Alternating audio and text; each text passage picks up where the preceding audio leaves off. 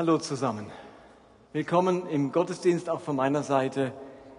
Wir schließen heute unsere Predigtserie ab zum Thema ehrlich glauben. Ehrlich glauben ist für uns ein ganz wichtiges Stichwort geworden. Wir denken, dass Glaube nur funktioniert, wenn er ehrlich ist. Man muss ehrlich glauben. Und aus dem Grund haben wir jetzt ein paar Wochen darüber gesprochen und wir haben uns vor ein paar Wochen ein Kapitel aus dem Neuen Testament angeschaut, in dem Jesus ganz explizit und ausführlich über einen ehrlichen Glauben spricht. Und ich habe damals über die ersten zwölf Verse gesprochen dieses Kapitels. Heute möchte ich dieses Kapitel zu Ende bringen. Lasst mich noch mal kurz euch zurück mitnehmen in die Situation dieses Kapitels. Ihr müsst euch vorstellen, zur Zeit Jesu gab es eine Gruppe von Juden, die nannte man Pharisäer. Und das waren sehr hingegebene, leidenschaftlich, leidenschaftliche und ernsthafte äh, Gläubige, die an den Gott Israels geglaubt haben und denen es ganz wichtig war, das alttestamentliche Gesetz so gut und so fleißig wie nur möglich einzuhalten. Das waren also nicht irgendwelche Hallotris, die es nicht richtig ernst gemeint haben, die im Sinn hatten, Gott irgendwie zu veräppeln. Das waren sozusagen die Evangelikalen der damaligen Zeit, die entschiedenen Juden, die wiedergeborenen Juden der damaligen Zeit waren die Pharisäer und Schriftgelehrten. Über die dürfen wir keine schlechte Meinung haben im Sinne von, die meinen es nicht ernst und die äh, wollen Gott nur verarschen durch irgendwelche Tricksereien oder sowas. Das ist ein falsches Bild der Pharisäer aber in ihrem Wunsch, so fromm und hingegeben zu sein, sind sie einer ganz großen Versuchung erlegen, nämlich der Heuchelei.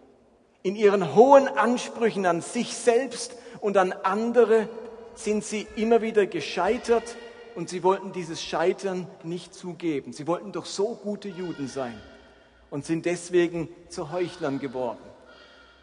Und ich habe euch dann dieses Kapitel Matthäus 23 vorgestellt, weil Jesus dort diese Heuchelei und diesen unehrlichen Glauben beim Namen nennt, den Finger drauflegt und den Pharisäern vor Augen malt, wie ihre Heuchelei aussieht und dass er das nicht ertragen möchte und dass das nicht der Glaube ist, den er sich vorstellt. Glaube muss ehrlich sein. Und ich wiederhole es nicht alle Lektionen, das waren fünf Lektionen aus diesen Predigten. Simon, du kannst gleich auf Folie 4 springen, denn wir machen mit Vers 13 aus diesem Kapitel weiter. Und ich lese euch nicht alle Verse vor, sondern ich lese so, wie sie jetzt kommen, die einzelnen Verse. Also, Vers Nummer 13, Kapitel 4, äh, 23 im Matthäus-Evangelium. Dort heißt es, wer euch, ihr Schriftgelehrten und Pharisäer, ihr Heuchler. Wehe euch, ihr Schriftgelehrten Pharisäer, ihr Heuchler. Da haben wir zunächst mal das Wort wehe euch. Damit drückt Jesus aus, jetzt wird's ernst. Leute, jetzt kriegt er mal die Meinung gesagt. Es ist eine Warnung, so kann's nicht weitergehen. Was ihr macht, ist nicht gut. Wehe, das ist ein sehr ernster Warnruf Jesu zur Umkehr, zum, zur Veränderung. Wehe euch. Das, was ihr tut, das gefällt Gott nicht. Und jetzt kommt zum ersten Mal dieses Wort, das wir jetzt schon in dieser ganzen Serie oft im Mund hatten, nämlich Heuchler. Ich habe es jetzt auch in dem ersten Teil der Predigt schon oft verwendet, dieses Wort Heuchler. Aber eigentlich taucht dieses Wort Heuchler in Vers 13 tatsächlich zum ersten Mal auf. Was meint Jesus mit dem Wort Heuchler? Wir alle haben eine Vorstellung von Heuchler. Und ich hätte das Wort nicht so oft gebraucht, wenn wir nicht alle auch wahrscheinlich die relativ korrekte Vorstellung von dem Begriff Heuchler hätten. Ich möchte euch trotzdem erklären, wo der Begriff herkommt. Im griechischen Text steht hier, überall wo Heuchler steht, das Wort Hypokrites. Hypokrites. Und das Wort, das stammt aus dem Bereich der Theaterbühne und des Schauspiels. Das ist kein frommer Begriff wie heute. Also wenn man heute Heuchler sagt, dann denkt man sofort an Kirche, Bibel, also das kommt ja nur in dem Kontext vor. Eigentlich leider, ist auch noch eine Schande, dass es vor allem dort vorkommt. Aber Heuchler hat zunächst einmal, war ein Begriff aus der Theaterwelt und davon gab es übrigens in der Antike eine Menge. Nicht so, dass Theater eine Erfindung der Neuzeit ist. Sogar in der jüdischen Stadt Caesarea die von Herodes erbaut worden war, gab es ein großes Hypodrom und ein Theater. Und noch in Tiberias und in Sephoris. Es gab viele Theater. Und Jesus war die Theaterwelt bekannt. Nazareth liegt relativ nah an Sephoris. Die Bauhandwerker aus Nazareth haben mitgeholfen, Sephoris aufzubauen. Er war sicher oft in dieser Stadt mit seinem Vater Josef. Und vielleicht hat er sogar mitgebaut am Theater in Sepphoris. Vielleicht hat er mit angebaut, vielleicht liefen dort schon Proben, während sie noch irgendwo anders etwas angebaut haben. Jesus wusste Bescheid über die damalige Theaterwelt. Und Heuchelei, das ist jetzt das Wort, das eigentlich Schauspielerei oder Vorstellung bedeutet. Oder eine Maske tragen. Ein Heuchler in diesem Sinne ist dann eben jemand, der sich, äh, nicht Vorstellung bedeutet, Verstellung.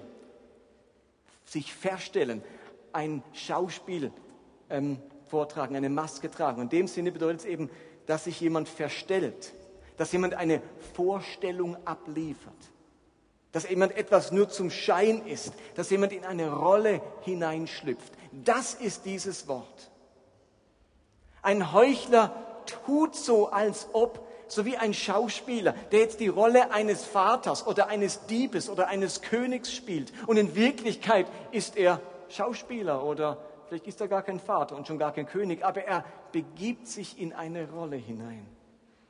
Ein Heuchler tut die Dinge nicht von Herzen. Sie sind antrainiert, eingeübt. Ein Heuchler präsentiert eine Fassade, die nicht dem entspricht, was er wirklich ist oder will.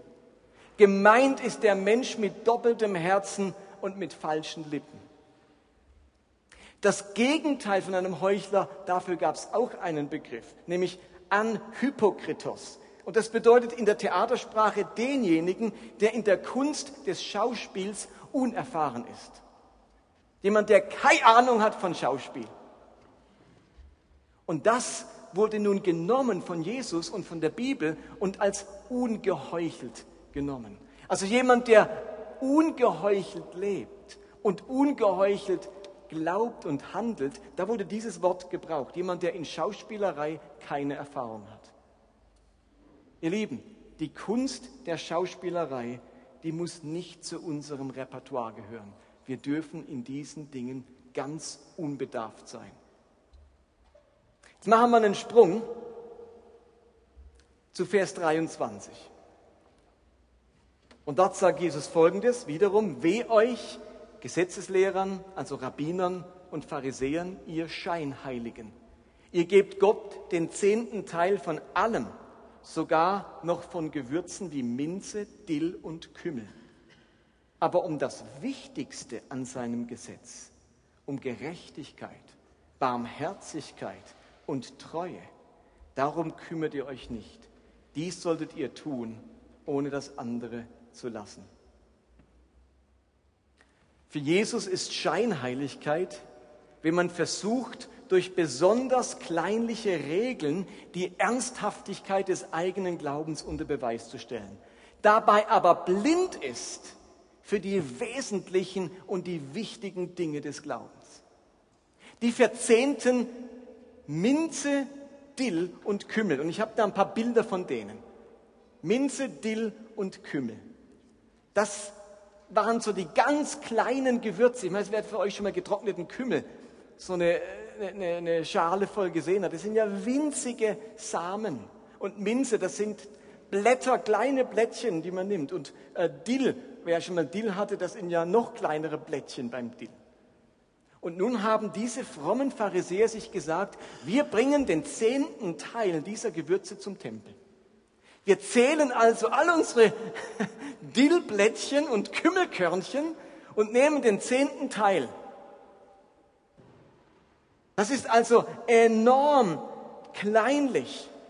Und das Interessante ist, im fünften Buch Mose wurde vorgeschrieben, dass man den zehnten Teil der Ernte bringen musste, aber nur von ganz bestimmten Früchten. Man war überhaupt nicht verpflichtet als frommer Jude, den zehnten Teil von allem zu bringen, sondern wenn man 5. Mose liest, dann sollte man den, fünften, den zehnten Teil vom Getreide, den Weintrauben und den Oliven bringen. Nicht von der Minze, nicht vom Dill und nicht vom Kümmel, sondern nur von diesen dreien, dem Getreide, den Trauben und den Oliven. Nur das musste verzehntet werden. Und die Pharisäer haben dieses Gebot nun erweitert, sodass man seine Frömmigkeit auch dadurch beweisen konnte, dass man den zehnten Teil dieser Küchengewürze bringen konnte.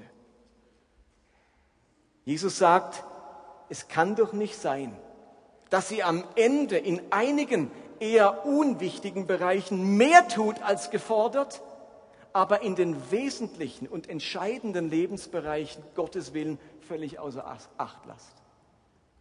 Das Wichtige und das Entscheidende am Willen Gottes ist nämlich nicht das Verzehnten der Küchenkräuter, sondern Gerechtigkeit, Barmherzigkeit und Treue. Und eben das ist auch meine große Kritik an der evangelikalen Welt, an uns, wenn wir in Heuchelei hineinrutschen. Wir sind in der Öffentlichkeit, wenn ihr mal in den Medien so ein bisschen über uns evangelikale Christen nachlest. In der Öffentlichkeit sind wir so bekannt für unsere Unnachgiebigkeit und Kleinlichkeit in vielen moralischen Fragen. Aber die entscheidenden biblischen Themen kommen oftmals zu kurz in unserer evangelikalen Welt. Und Jesus nennt sie hier. Er soll das eine tun und das andere nicht lassen, aber er nennt auch, was Prioritäten sind, nämlich Gerechtigkeit, Barmherzigkeit und Treue. Und jetzt veranschaulicht er diesen Gedanken nochmal mit einem zweiten, und da bringt er nämlich ein Sprichwort ins Spiel, das zur damaligen Zeit bekannt war. Und er sagt dann in Vers 24, ihr blinden Anführer, ihr siebt euer Wasser durch, damit ihr nicht aus Versehen eine Mücke verschluckt. Und dann verschluckt ihr ein Kamel.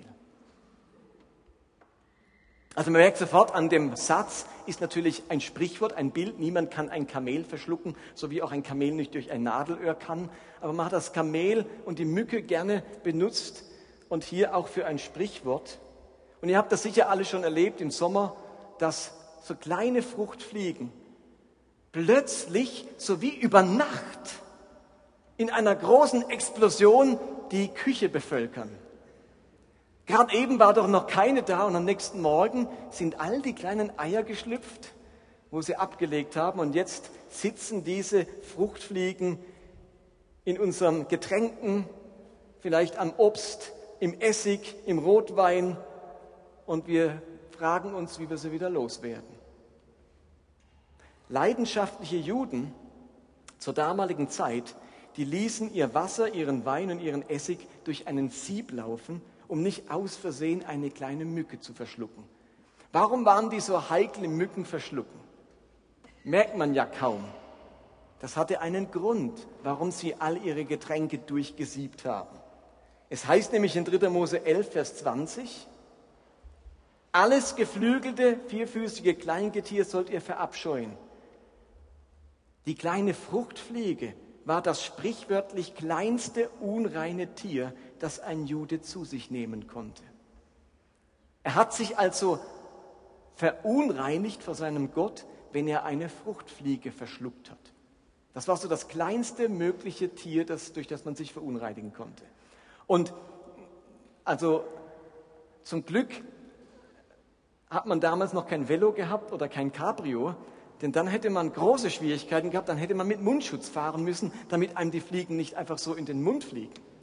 Aber man hätte sie eben verschlucken können, weil sie in irgendwelchen Gefäßen von Wein oder Wasser äh, drin sind und deswegen wurden die durchgesiebt. Jetzt sagt Jesus aber, da gebt ihr euch Mühe. Ja, keine winzige Fruchtfliege, die, was weiß ich, aus wie viel wenig Atomen besteht und nicht mal ein Zehntel Gramm auf die Waage bringt. Da passt ihr auf. Aber wisst ihr, was das größte Tier war, an dem man sich verunreinigen konnte zur damaligen Zeit? Das war eben das Kamel. Denn in, 11. Mose, äh, in 3. Mose 11, Vers 4 steht, es gibt aber einige von den wiederkäuenden Arten, die ihr nicht essen dürft, weil sie keine gespaltenen Hufe haben. Sie sollen euch als unrein gelten. Dazu gehört das Kamel. Heuchler verzehnten Dill, aber vergessen die Gebote über Gerechtigkeit, Barmherzigkeit und Treue. Heuchler halten sich vom kleinsten unreinen Tier fern verschlucken aber das Größte. Ist uns klar, was Jesus damit sagen will? Die frommen Pharisäer, die hatten so ihre Lieblingsgebote, die sie ganz kleinlich einhielten. Aber das wirklich Wichtige haben sie einfach übersehen, einfach verschluckt.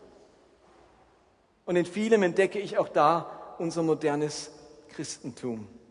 Ich erinnere mich an meinen eigenen Glauben als Teenager. Ihr Lieben, ich war so oberfromm als Teenager, das könnt ihr euch gar nicht vorstellen. Ich war das Paradebeispiel eines Pharisäers. Ich habe die Spielkarten meiner Eltern verbrannt, weil ich sagte, das könnte irgendwie was Okkultes sein. Und um möglichst rein zu sein, habe ich alle Spielkarten, die ich gefunden habe, aus den Schubladen und sonst irgendwo verbrannt. Ich habe all meine Schallplatten, ob von Elvis oder den Beatles, zerbrochen und feierlich weggeschmissen. Heute habe ich sie wieder gekauft. Ich habe zweimal im Jahr die Bibel durchgelesen und mir als 15-Jähriger bereits ein hebräisch Lexikon, ein hebräisch Wörterbuch gekauft. Ihr Lieben, und gleichzeitig konnte ich mit unerbittlicher Härte meinen Klassenkameraden an den Kopf werfen, dass sie alle in die Hölle kommen. Ich habe in meiner stillen Zeit, weiß ich noch, wir hatten einen Rallye-Lehrer in der Parallelklasse. Und der hat historisch kritisches Zeug gelehrt. So irgendwie, dass die Schöpfung nicht in sieben Tagen war und dass die Wunder nicht geschehen sind. Ich habe mir in der stillen Zeit, in Tagträumen ausgemalt, wie ich wie Paulus auf der Insel, wo war's? Kreta oder irgendwo, diesem bösen Propheten begegnet und ihn mit Blindheit straft. Und ich habe mich so aus dem Schulhaus hinauslaufen sehen und ich strafe den Rallye-Lehrer mit Blindheit, weil er so gegen die Bibel sich versündigt. Und unseren Schuldirektor habe ich mit solcher Verachtung gestraft, weil er als Biologielehrer an der Evolutionslehre festhielt, dass er mir Hausverbot für die Realschule gab, wo er Rektor war. Müsst ihr euch mal vorstellen. Ich war so penetrant, und so pharisäerhaft, dass mir dieser Rektor gesagt hat, du kommst nicht mehr in unsere Schule. Ich war im Gymnasium, das war die Realschule, und da durfte ich nicht mehr auftauchen. Und ich habe mich wahnsinnig fromm dabei gefühlt. Leidenschaftlich, Gott wohlgefällig, im Kampf für den Herrn. Ich habe Mücken geseit, Dill verzehntet, aber die großen Dinge, Liebe, Barmherzigkeit, das Wesen Jesu repräsentieren, das habe ich völlig verschluckt. Und ich will, und ich weiß noch, wie ich in, der Pubert, wie ich in die Pubertät kam und als mein Körper anfing, Testosteron zu produzieren. Und der Körperteil zwischen meinen Beinen plötzlich an Bedeutung gewann und ich einen unerbittlichen Kampf gegen Selbstbefriedigung führte. So mit 14, 15. Man kann sagen zur damaligen Zeit, dass so ziemlich all meine Glaubensenergie in diesen Kampf hineinfloss. Da war es wieder mal passiert und ich war mehrere Tage enttäuscht über mich selbst und über meine Glaubensschwäche und ich wusste, wie enttäuscht Gott von mir war. Und dann habe ich mich wieder fleißig bemüht, die Bibel gelesen, gebeichtet und bin wieder so zu Gott herangekrochen, nur um zwei Wochen später nach einem erneuten Testosteronausstoß in derselben Verzweiflung zu landen. Ein jahrelanger Kreislauf, der so viel Lebens- und Glaubensenergie an sich gebunden hat, um diese Mücke der Selbstbefriedigung aus meinem Leben herauszusieben. Dabei steht noch nicht mal was in der Bibel darüber. Das ist ja noch schlimmer wie die Pharisäer. Ich darf gar nicht daran denken, wie viele Kamele ich in dieser Zeit verschluckt habe, einfach nur, weil meine ganze Konzentration auf diese Kleinigkeit gerichtet war. Ihr Lieben, Christen sind meistens nicht die barmherzigsten, die liebevollsten, die bescheidensten, die dienstbereitesten, die freundlichsten, die treuesten, die fröhlichsten und die geduldigsten. Dafür gelten wir oft als die kleinlichsten, die unerbittlichsten, die pedantischsten, die Klugscheißer, die Moralapostel, die Schwarzseher, die Spaßbremsen und die Verurteiler. Wie konnte das sich so entwickeln mit einem Kapitel wie Matthäus 23, wo Jesus so eindringlich wehe sagt, wenn ihr die Kleinigkeiten noch so ernst nimmt und die ganz wichtigen großen Dinge einfach verschluckt. Lasst mich nochmal aus dem Buch zitieren, wo ich schon ein paar Mal gemacht habe, warum ich nicht mehr glaube, wo untersucht wurde, warum junge Menschen vom Glauben wegkommen. Und da heißt es, In den Interviews haben die Beteiligten immer wieder darüber geklagt, dass es in der Gemeinde Regeln gab, die unbedingt eingehalten werden sollten und im Gegensatz zu anderen Dingen eine unverhältnismäßig hohe Priorität hatten. Wenn du mitarbeiten wolltest, waren zwei Sachen wichtig. Das eine war Sex vor der Ehe und das andere war Rauchen auf Freizeiten. Ich hätte eine Klassenkameradin in den Selbstmord mobben können. Das hätte keinen interessiert. Wichtig war, dass ich nicht rauche und dass ich behaupte, keinen Sex vor der Ehe zu haben. Nicht, was ich mache, ist wichtig, sondern was ich nach außen transportiere. Oftmals ist, das, ist, ist den Beteiligten dabei völlig unklar, warum es bestimmte Regeln gibt, beziehungsweise ob diese tatsächlich biblisch-theologisch begründet werden können oder einfach nur gewisse Gemeindetraditionen widerspiegeln. Es geht nicht darum, dass, in, dass, es in einer Kirche und Gemeinde keinerlei moralische und ethische Grenzen geben darf, sondern um den gemeinsamen Umgang damit und die Kommunikation darüber. Denn oftmals wird Heuchelei dadurch gefördert, dass ein Leistungsdruck aufgebaut wird, den Kodex zu befolgen. Das Ergebnis ist geistliche Verunsicherung und Unmündigkeit der Gemeindemitglieder, da sie auf der einen Seite mit ganzem Herzen Gott suchen und seinen Willen tun wollen, auf der anderen Seite systematisch manipuliert werden und es gleichzeitig nicht schaffen, dem Kodex zu genügen. Ganz oft spielt sich das in Gemeinden ab. Und wenn ich Jesus richtig verstehe, dann hat er für ihn, dann hat für ihn Heuchelei und Scheinheiligkeit ganz viel mit Kleinlichkeit zu tun. Jesus sagt in diesen Versen, dass wir das eine tun und das andere nicht lassen sollen. Aber es wird auch deutlich in diesen Versen, was Priorität hat, welchen Stellenwert, was hat und wem unsere hauptsächliche Energie und Kraft gehört. Nicht dem Verzehnten von Dill und Kümmel, nicht dem Heraussieben von Mücken, sondern die Kamele angehen und sich um Gerechtigkeit, Barmherzigkeit und Treue bemühen.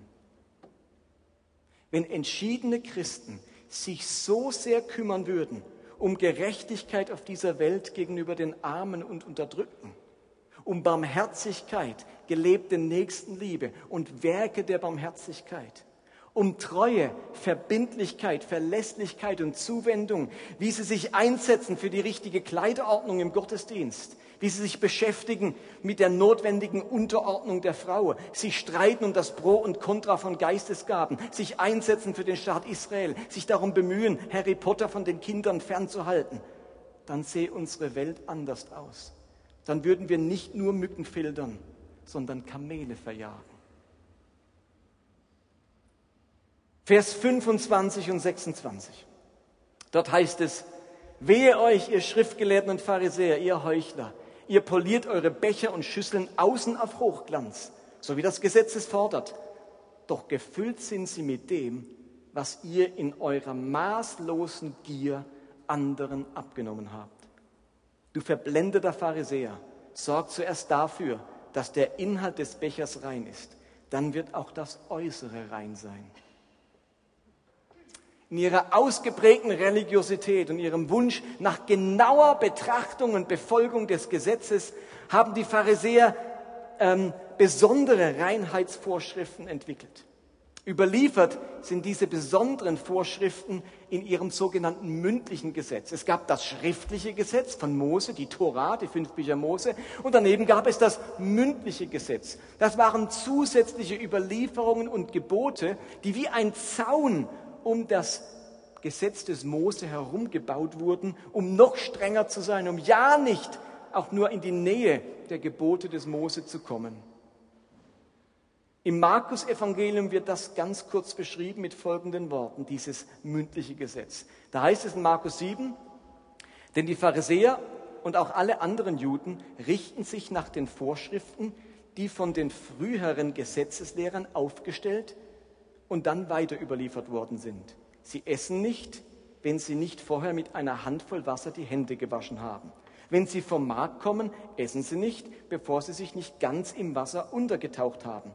So befolgen sie noch eine Reihe von anderen überlieferten Vorschriften über die Reinigung von Bechern, Krügen, Kupferschüsseln und Sitzpolstern. Das steht im Markus-Evangelium. Also Jesus beschreibt hier dieses mündliche Gesetz, was die Pharisäer alles noch obendrauf machen. Und nach diese Verse hier, 25 und 26, gehen eben wieder in eine ähnliche Richtung wie die vorderen, die Verrückten. Die Pharisäer, die waren so eifrig, dass ihnen das Gesetz des Mose nicht ausreichte. Zusätzlich erdachten sie weitere Gebote und haben sie dann in der mündlichen Tora festgehalten. Und als fleißige Gläubige haben sie ihre Becher und Schüsseln äußerlich auf Hochglanz poliert. Jetzt machten sie das, was das Gesetz fordert. Jetzt muss aber Gott ganz zufrieden mit ihnen sein. Könnt ihr euch vorstellen, wie schwierig es für die Pharisäer war, die Worte Jesu zu akzeptieren, der sagt, auf das kommt es überhaupt nicht an? Eure Überlieferungen von den Vätern, die sind gar nichts wert. Das kommt gar nicht an, außen den Becher zu polieren. Wisst ihr, was es ankommt? Was drinnen ist. Also wenn ihr der Becher seid, ich muss es anders sagen, ihr poliert eure Gefäße auf Hochglanz. Was aber drin ist in euren Gefäßen, das ist das Problematische. Er meint damit nicht die Pharisäer, als wären sie das Gefäß. Er meint wirklich die Gefäße. Die Pharisäer hatten zu Hause wunderschöne Gefäße. Was da aber drin war, Wisst ihr, woher das stammt? Sagt er nämlich in den Vers. Doch gefüllt sind sie mit dem, was ihr in eurer maßlosen Gier anderen abgenommen habt. Der Glanzzustand der Becher ist für Jesus uninteressant. Für ihn ist interessant, woher das stammt, was drin ist. Das Putzen der Becher ist kein Ausdruck von Hingabe an Gott, wie sie dachten. Was drinnen ist, das ist entscheidend. Und Jesus nennt es, es ist das Ergebnis von Gier, Unterdrückung und Ausbeutung. Jesus hat, gebraucht da zwei Worte im Griechischen, die man am besten tatsächlich mit maßloser Gier übersetzen kann. Diese Pharisäer fühlten sich rein, heilig, anständig, Gott wohlgefällig, weil sie bestimmte Regeln und einen bestimmten Glaubenskodex einhielten. Aber Gott kommt es nicht auf geputzte Becher an und nicht auf das Waschen der Hände vor dem Essen, sondern vielmehr darauf, wie unser Verhältnis zu Besitz, zu Reichtum und zum Konsum ist. Habt ihr das schon mal so gehört bei diesem Vers? Außen geputzt und innen drin voller Gier. Jesus meint etwas ganz Konkretes eigne ich mir das, was ich habe, das, was meine Becher füllt, an durch Ausbeutung, durch Unehrlichkeit, durch wirtschaftliche Ungerechtigkeit. Das ist nämlich damals passiert. Sie haben Menschen ausgebeutet, Steuern verlangt, von Menschen Geldgaben verlangt, die nicht rechtens waren. Und ihre Gefäße, die waren gefüllt mit unrechtem Besitz. Dahinter steckte wirtschaftliche Ungerechtigkeit. Und ich frage mich, wie können sich Christen in der westlichen Welt so vielen anderen Menschen gegenüber moralisch überlegen fühlen, rein vor Gott auf Hochglanz poliert und gleichzeitig voll und ganz mitmachen bei der Ausbeutung von Arbeitern in der dritten Welt, beim Raubbau an der Natur, beim Leben auf Kosten der Armen, beim Sicherstellen des eigenen Wohlstands und bei der Vermeidung von persönlichem Verzicht. Bei den Pharisäern nannte Jesus das Heuchelei. Fromme Lieder, fromme Gebete, fromme Riten und innen drin mitmachen bei großer Ungerechtigkeit.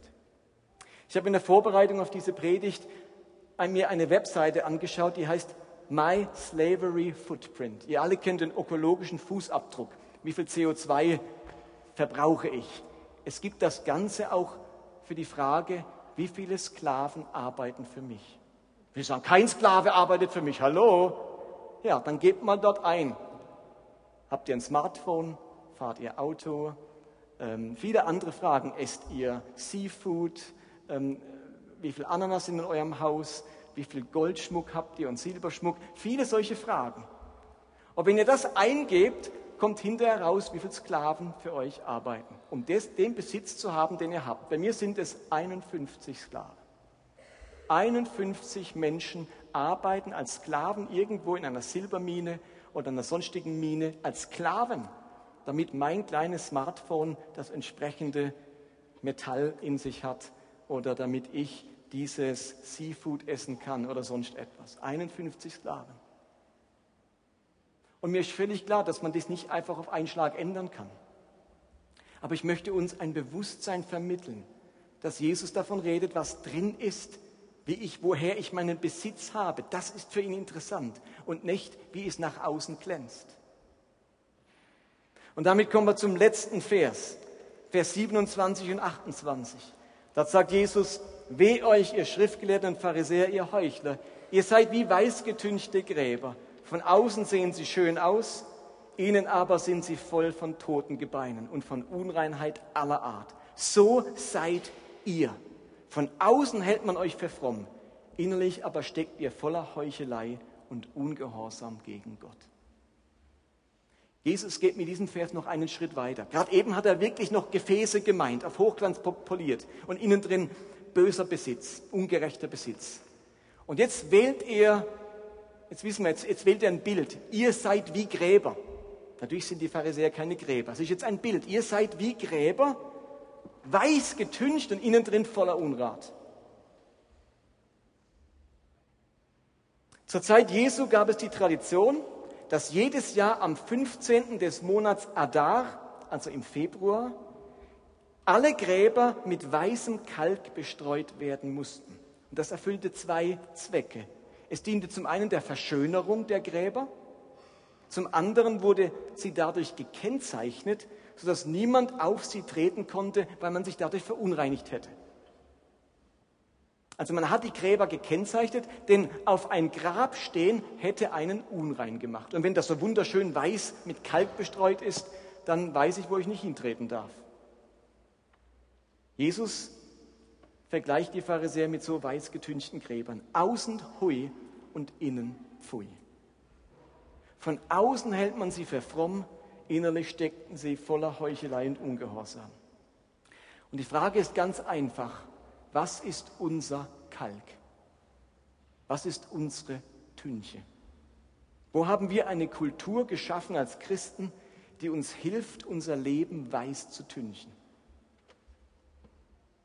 Ich möchte, ich persönlich möchte für eine Kirche und für einen Glauben stehen, wo man nicht sagen kann, außen hui und, pfui, außen hui und innen pfui. Ich möchte nicht lauter Regeln einführen, die man sich antrainieren kann um als geistlich zu gelten, ohne wirkliche Herzensveränderung. Innen drin muss was passieren und nicht eine äußerliche Anpassung an evangelikales Christentum. Das ist nicht das Entscheidende. Das eine tun, das andere nicht lassen. Das Entscheidende ist, dass sich innen drin in uns etwas verändert.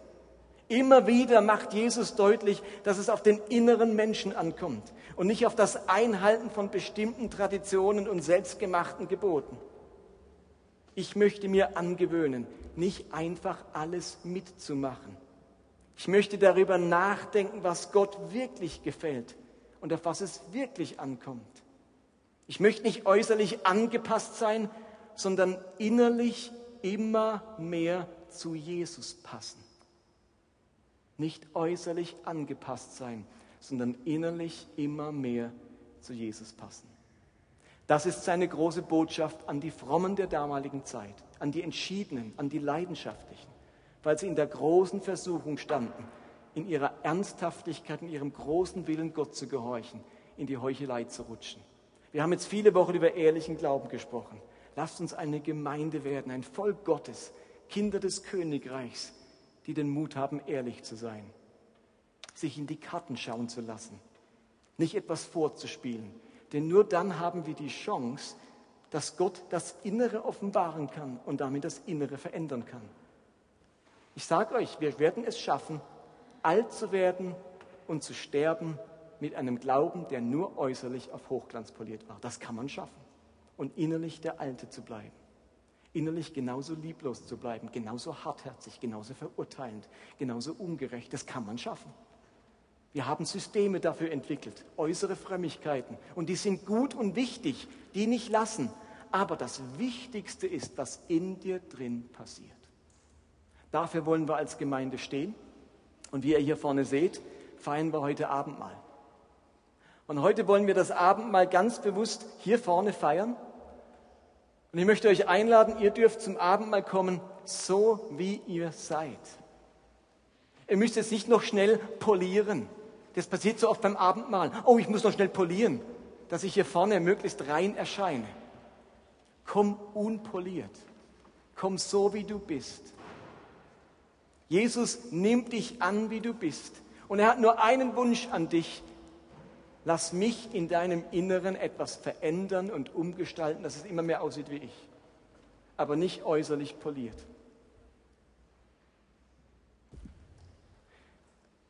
Wir machen so, dass ihr hier nach vorne kommen dürft. Hier vorne, vielleicht kann man eure Gehhilfen ein bisschen zur Seite schieben und dann kommen wir hier vorne durch und empfangen erst den Kelch und dann dürft ihr euch das Brot nehmen. Und lasst mich noch einmal die Worte lesen, die Jesus selbst gesagt hat. Noch während sie aßen, nahm Jesus ein Fladenbrot, dankte Gott dafür, brach es in Stücke und gab es seinen Jüngern mit den Worten, Nehmt und esst, das ist mein Leib. Dann nahm er einen Becher, sprach das Dankgebet, reichte ihn auch und sagte, trinkt alle daraus. Das ist mein Blut, das Blut, das für viele zur Vergebung der Sünden vergossen wird und den Bund zwischen Gott und Menschen besiegelt. Und ich versichere euch, dass ich bis zu dem Tag, an dem Gott seine Herrschaft aufrichtet, keinen Wein mehr trinken werde. Dann allerdings im Königreich meines Vaters werde ich neuen Wein mit euch trinken.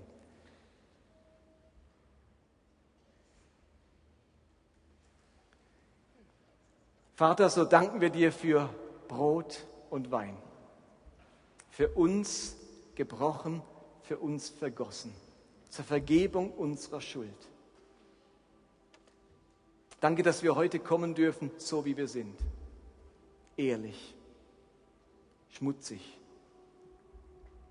mit Versagen. Und dieses Blut und dieses Brot steht für deine Barmherzigkeit, deine große Bereitschaft zu vergeben. Danke, dass man mit dir jeden Tag neu anfangen kann. Und wir empfangen dieses Brot und diesen Wein als Symbol deiner Kraft in uns, deines Lebens in uns sodass ich innen drin, in unserem Innern etwas verändern kann durch deine Kraft. Hab Dank für Brot und Wein. Amen.